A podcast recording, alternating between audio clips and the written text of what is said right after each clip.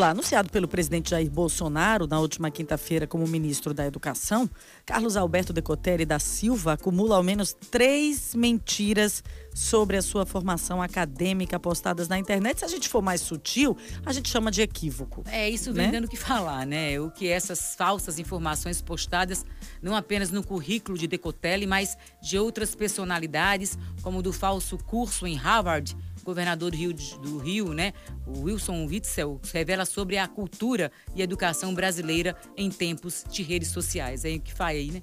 Esse é o assunto para o Rodrigo Cavalcante. Rodrigo, nosso colunista diário, editor do Agenda A. Bom dia para você. Bom dia, Liara. Bom dia, Thaís. Pois é que. Dá para chamar né? de erro técnico, Rodrigo?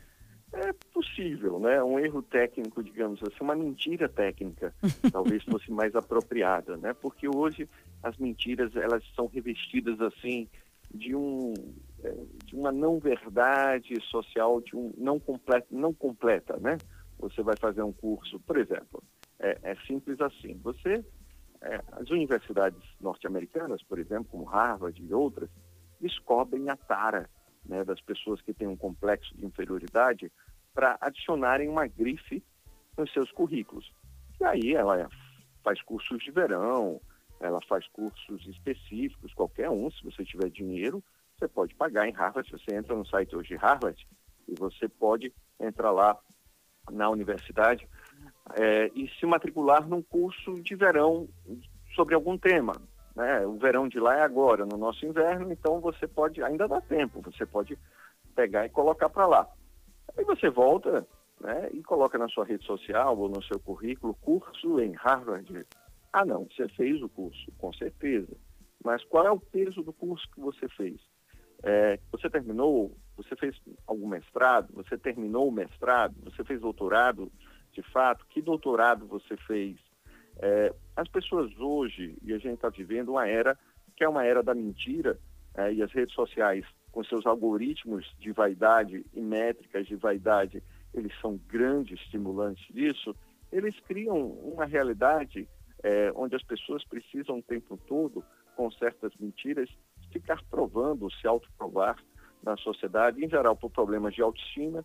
É, a gente sente que há uma carência enorme, e para todo mundo que é carente, para todo mundo que não consegue fazer um curso regular, uma graduação, porque realmente é dureza, é, em Harvard, ou seja, em outra instituição, e que tem complexo de inferioridade, precisa chamar uma universidade americana, né? Porque, óbvio, é bonito colocar o termo Harvard assim. É, a gente nas redes sociais hoje vê que a maioria das pessoas é, que tem essas carências ficam o tempo inteiro em busca né, de mostrar que são bem-sucedidas profissionalmente, no plano familiar.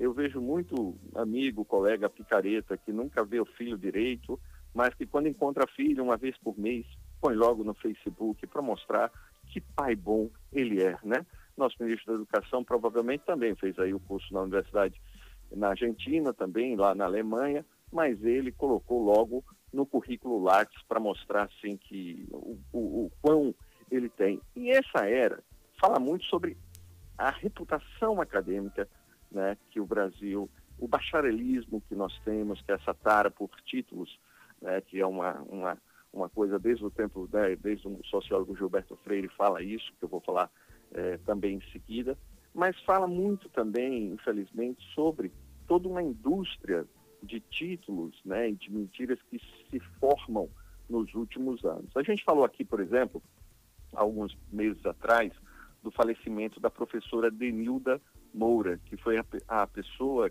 que criou o primeiro mestrado da UFAL em 1988, tá, gente? Vamos lá, 88. Mas a UFAL foi criada, fundada, pela, foi unificada lá é, pelo Juscelino Kubitschek ainda em 61. 61 para 88 são 27 anos. Por que, que a UFAL demorou tanto para ter seu primeiro curso de mestrado? Vamos simples, porque mestrado na época, e a gente precisa dizer, já tinha um rigor que hoje não existe. É, eu acompanhei, por exemplo, eu garoto aí, bem pequenininho, com os meus pais, quando foram fazer mestrado no Rio de Janeiro, é, o professor Radjalme e a professora Tânia foram para PUC, Rio, em 78, 79, e a molequinha acompanhava e sabia né, a dificuldade da orientação e os anos que eles já eram professores para se entregar uma dissertação de mestrado é, nesse período. O título de mestre era coisa séria, tinha peso. E o título de doutorado, então, era bem restrito, muito mais assim, para pouquíssimas pessoas que iam seguir fazendo uma pesquisa realmente é, acadêmica, séria, tinha alguma coisa relevante. Ninguém fazia mestrado e doutorado para ter título ou para aumentar o valor da hora-aula na faculdade só que ele ensina. Você fazer um doutorado era um empreendimento realmente sério, era um momento que você tinha que dizer, no mundo da pesquisa, para o que você veio. E aí, com o passar do tempo, a gente houve essa proliferação, que por um lado é importante, a gente não deve em nenhum momento defender a volta, tá, gente, desse naquele tempo em que tudo era para poucos, né? Porque a gente fala assim, ah, tem muita gente com saudade, ah, saudades do curso na década de 80, quando você só tinha um FAO formando um, um X número de engenheiros, um X número de direito, e o ensino superior não era acessível, mas o que é que acontece? Essa expansão, ela também não veio acompanhada, depois de um tempo, com a preocupação com a qualidade. E aí, como isso não veio acompanhado da qualidade, isso gera aí também, gerou uma indústria muito grande, né? aqui no Brasil, principalmente pelos incentivos da expansão também do ensino privado, com o governo financiando. Essa expansão foi muito importante para dar acesso a muitas pessoas que nunca tinham acesso ao ensino superior, mas em algum momento a gente tem que falar de qualidade. E a qualidade foi e vai, às vezes, se perdendo. Por quê? Porque se você não melhorar também o ensino do segundo grau, né? É, e se você não aumentar o rigor, e você também não adianta muito, porque você vai ter pessoas que hoje são formadas e que não sabem escrever bem o básico de português e têm títulos de graduação. E o mestrado virou uma espécie de continuação da graduação. E o, doutorado virou uma espécie de mestrado. Dentro dessa indústria, a maior parte das pessoas, o que é está acontecendo hoje? Quer dizer, vão procurar essas diferenciações e nas redes sociais fazendo esses cursos, muitas vezes, sem terminar, ou fazendo cursos e querendo bancar né, que são ou que fizeram é, algum curso importante ou regular. Isso é feio, é, isso mostra e revela também um certo complexo de inferioridade. Por quê? Porque eu me lembro, eu aprendi isso há uns cerca de 15 anos, né? Tem uma revista que foi da Editora Abril e hoje está fora chamada Vida Simples, e eu escrevi um artigo sobre autoestima para a vida simples.